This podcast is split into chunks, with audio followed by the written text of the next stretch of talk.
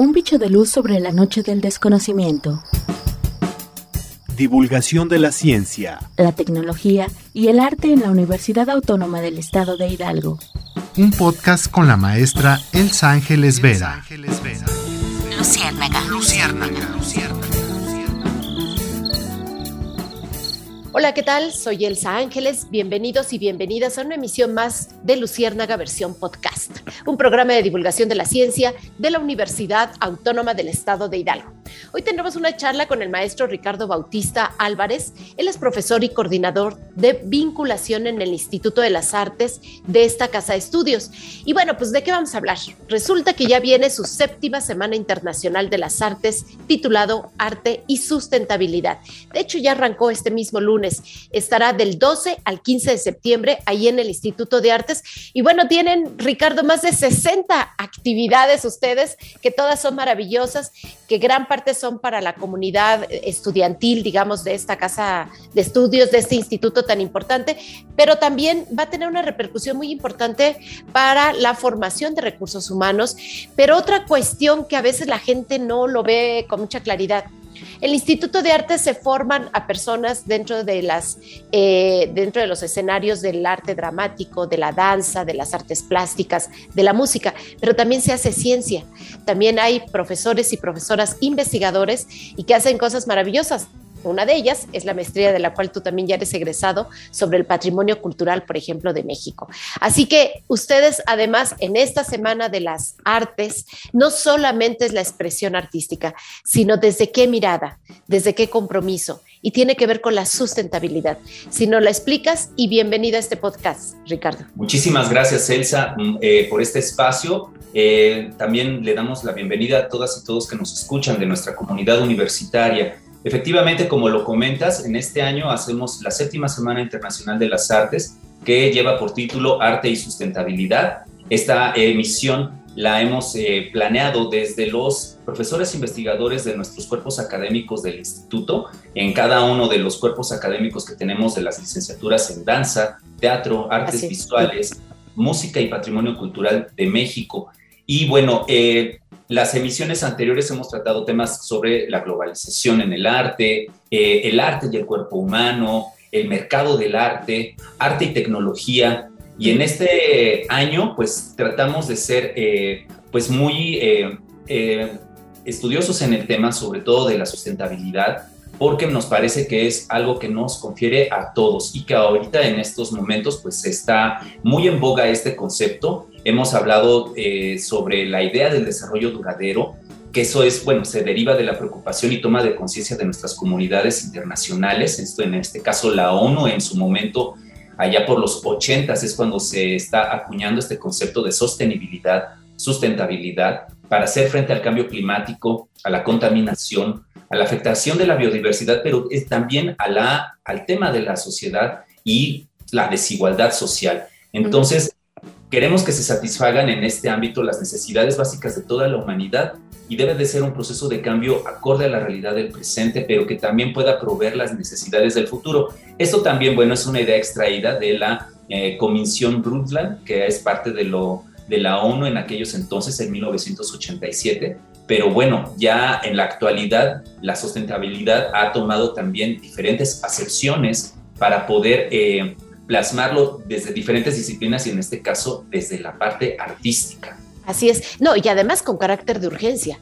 O sea, ya tenemos encima el tema del cambio climático y todo esto afecta, sí, eh, la cuestión del agua, afecta eh, tener temperaturas más extremas, afecta inundaciones o sequías, pero también afecta la cultura y es el desarrollo de las personas en el día a día y la cultura no está exenta de, también del buen comer o del comer de manera básica. También necesitamos de estas expresiones humanas que reflejan al final de cuentas incluso las preocupaciones, ¿no? Entonces muchos de estos géneros tienen que ver con lo que la gente está viviendo, con lo que la gente nos preocupa, como que lo que nos causa miedo o, temor por el futuro y justo ustedes lo están atravesando con todas estas disciplinas maravillosas.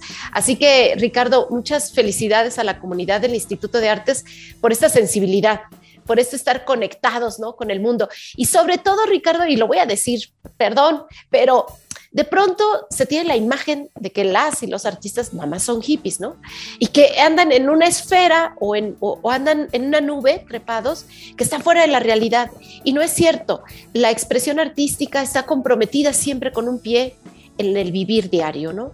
Y hay un compromiso social muy fuerte y hay una... Eh, parte de la formación académica que se brinda en el Instituto de Artes tiene esta mirada social. Entonces, si nos platicas ahora sí, ¿de qué va a tratar esta Semana de las Artes? ¿Cómo ustedes aterrizan estas preocupaciones que tienen como comunidad y como expertos y como investigadores? Sí, claro que sí, Elsa. Como bien lo comentas, pues bueno, siempre las primeras ideas que pueden llegar al público general, a, la sociedad en general sobre la comunidad artística, es eh, pues que precisamente, ¿no? Estamos a lo mejor siempre eh, abstraídos del contexto real y que estamos todo el tiempo a lo mejor nada más creando y buscando inspiraciones eh, para plasmarlo en nuestro arte, pero realmente existe un sustento teórico y científico. Eh, eso también lo queremos divulgar en nuestra comunidad artística y a la sociedad, porque la Semana Internacional de las Artes busca la aplicación de la investigación en las artes profesionales. Entonces, pues, por ejemplo, al hablar del medio ambiente, eh, hablamos de que hay que contemplar que la, eh, población y escultura son parte de él. Y también las manifestaciones artísticas pertenecen al medio ambiente y no debemos ni podemos excluirles porque tienen la misma ponderación que la economía, que la tecnología, que la propia naturaleza. Entonces, eh, hablamos también desde el patrimonio natural, que es un aspecto de la que, que, está la relación entre el arte y la sustentabilidad, y lo, lo, más inmediato que podemos ver es en las artes visuales, ¿no? Que hablamos de que en el land art, en las manifestaciones como el eco art, su impacto ambiental que también está basado en la intervención con la naturaleza, se hace selección de materiales o bien en el reciclaje de estos y como desechos industriales y la combinación de estos materiales con otro tipo de materiales. Eso digamos que podría ser como la acepción más inmediata que tenemos sobre la sustentabilidad aplicada a las artes pero también pueden existir los discursos dirigidos a la toma de conciencia del impacto ambiental. Y esto ya lo podemos plasmar en las manifestaciones teatrales, dancísticas, musicales, y que ya sea a modo de reflexión o a modo de protesta hacia las instituciones o a las corporaciones y emporios que contaminan el medio ambiente, que, lo, que como lo habíamos mencionado, el medio ambiente puede ser tanto en el ámbito natural como en el ámbito social. Entonces, eh, eh, pues el papel del arte del tema en, este tema es muy vasto. Eh, entonces el cambio debe de, venir desde la toma de conciencia y reflexión de los individuos con su comunidad y ese compromiso. Y es donde el enfoque crítico de las artes puede impactar en el cambio, un cambio paradigmático que tenga, que esté sobre la sostenibilidad de nuestro entorno. Entonces creo que ahí tenemos mucha, mucha labor que, que, que poder realizar mucho eh, que, que, están aportando además eh, para su entorno inmediato, porque hasta incluso van a hacer una intervención en el bosque de Liloche, que lo tienen ahí a un ladito. Y es. y es. muy importante que la comunidad cercana lo sepa y sepa de qué se va a tratar, Ricardo. Exactamente. Eh, el bosque de Liloche vamos a tener ahí una intervención cultural. Esto es por parte del área de danza, pero también van a estar participando estudiantes de artes visuales y de música. Va a estar esta actividad se va a llevar a cabo el día miércoles a las 8 de la mañana, este miércoles 14 de septiembre. También esto hacemos, invitamos al público en general que si quiere y puede asistir eh, a partir de esta hora en el Bosque del Liloche para que puedan ver aquí algunas prácticas artísticas que se van a realizar acompañadas de algunas eh, manifestaciones de las artes plásticas y visuales y también con algunos estudiantes de música que van a acompañar estas eh, representaciones dancísticas. Vamos a tener como invitada a la gran artista investigadora Margarita Tortajada.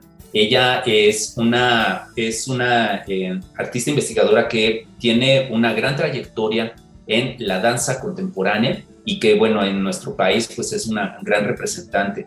Y bueno, pues ahí vamos a estar eh, con esta parte también de teatro vamos a llevar el encuentro de espacios de cruce. Ellos van a estar como invitados sobresalientes a Jorge Dupati, que es un gran artista investigador en la escena latinoamericana, y también a Uciel Madera, que es un director de cine y medios audiovisuales.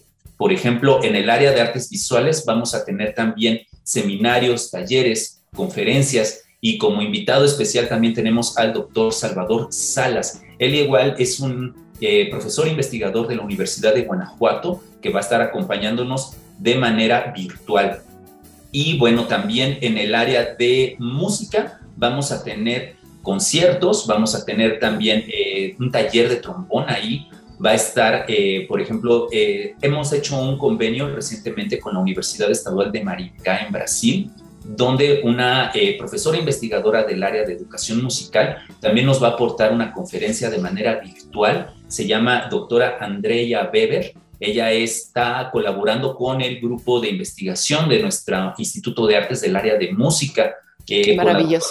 Con la, con la doctora Rosalía Trejo. Entonces, bueno, pues de manera general estas son las eh, algunas de las actividades, pero sobre todo de nuestros invitados, porque también hay que recordar que esta semana la manejamos de manera internacional por los invitados extranjeros con los que contamos. Así es, un cartel de primera, Ricardo, y bien vale la pena levantarse tempranito, prepararse su buen café, un buen jorongo y lanzarse a Real del Monte, allá al Instituto de Artes. ¿Qué tan abierto va a estar para el público en general o qué tipo de actividades sí pueden estar? Sé que para los alumnos es una semana privilegiada, digamos, porque ellos tienen acceso a los talleres, a las conferencias y esto fortalecerá sin ninguna duda su formación. Pero para el público en general, Ricardo, ¿cómo va a estar el tema?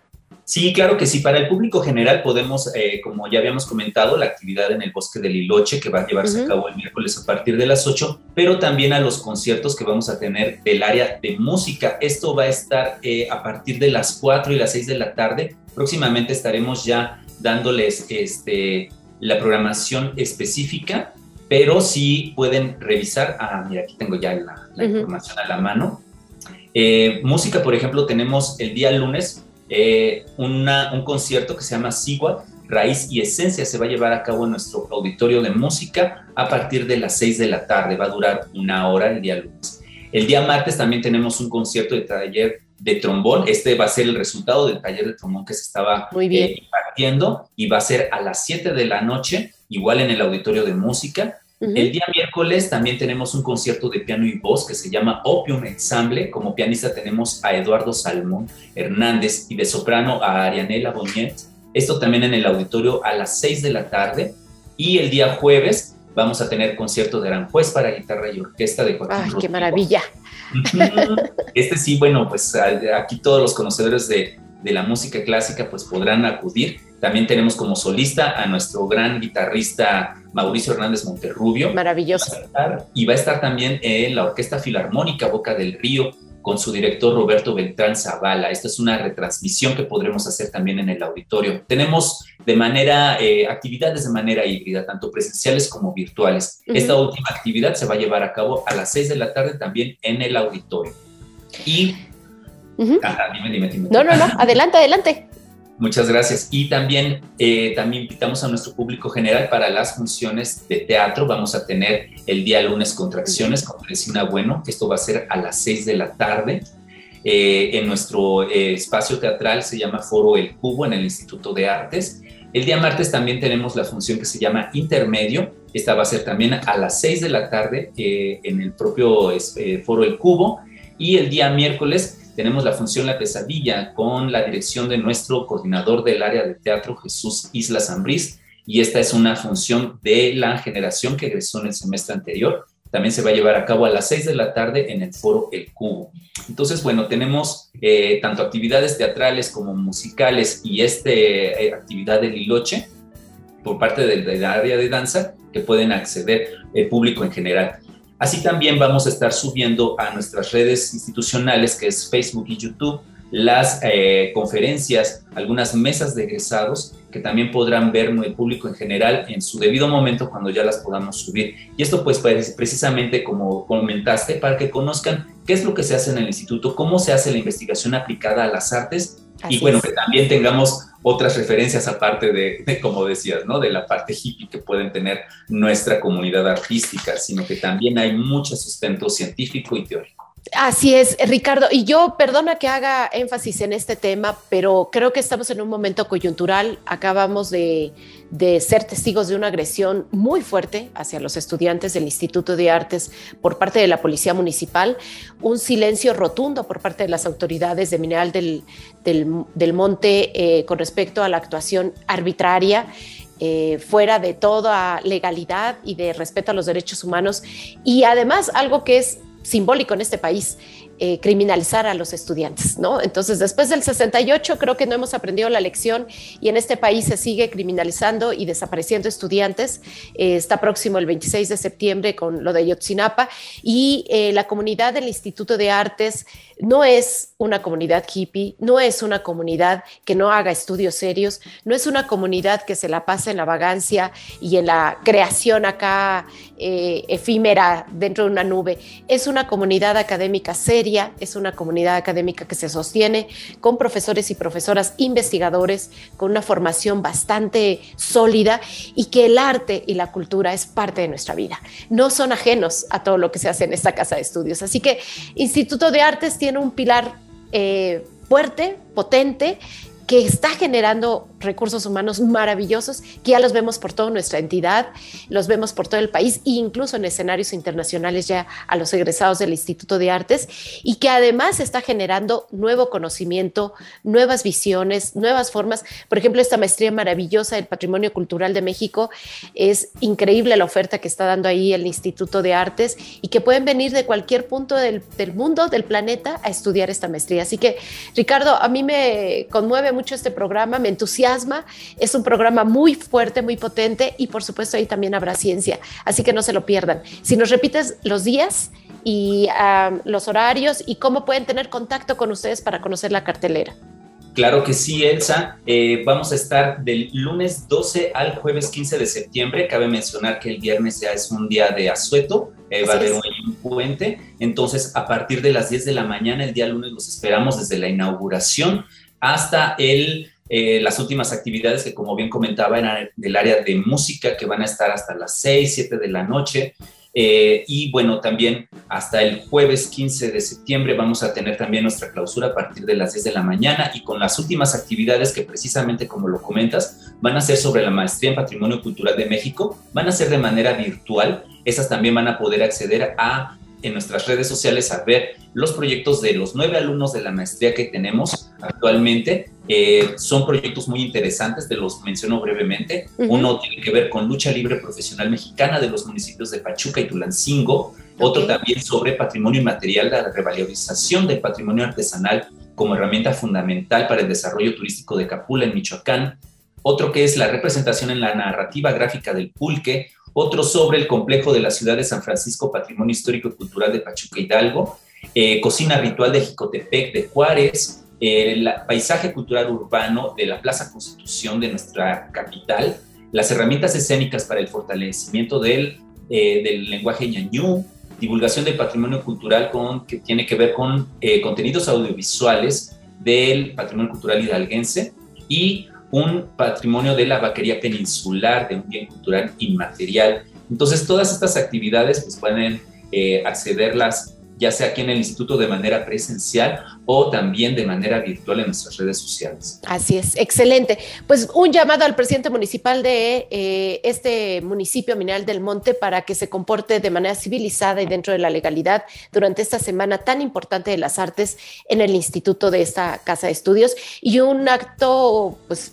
pequeñísimo de mi parte, pero toda mi solidaridad para la comunidad estudiantil. Ustedes son los estudiantes y debemos aprender a respetarlos siempre, siempre por, por, delante los estudiantes en cualquier casa de estudios. Ricardo, me dio mucho gusto verte a la distancia. Espero que pronto nos podamos volver a ver en nuestro centro deportivo de la universidad, como lo era antes de la pandemia. Te mando un abrazo y todo el éxito para esta Semana de las Ciencias, de las Artes, perdón. Muchísimas gracias también a ti, Elsa, y te agradecemos mucho la mención y la preocupación por nuestra comunidad estudiantil. Estamos completamente de acuerdo contigo en esta postura. También desdeñamos este tipo de acciones y invitamos a nuestra comunidad, no nada más del área de Pachuca, sino también de aquí de Mineral del Monte, a que puedan conocer el instituto y que también, por ejemplo, como lo es la actividad de Santuarte, que hacemos cada año. Que es pues, maravilloso. Es una actividad precisamente para acercar a la gente del de este bello pueblo mágico y que conozcan lo que realmente se hace aquí. Así es. Así que abrazar al Instituto de Artes. Muchísimas gracias. Pues yo soy Elsa Ángeles y nos escuchamos en próxima entrega de Luciérnaga versión podcast. Buena tarde. Hasta luego. Un bicho de luz sobre la noche del desconocimiento. Divulgación de la ciencia, la tecnología y el arte en la Universidad Autónoma del Estado de Hidalgo. Un podcast con la maestra Elsa Ángeles Vera. Luciérnaga. Luciérnaga.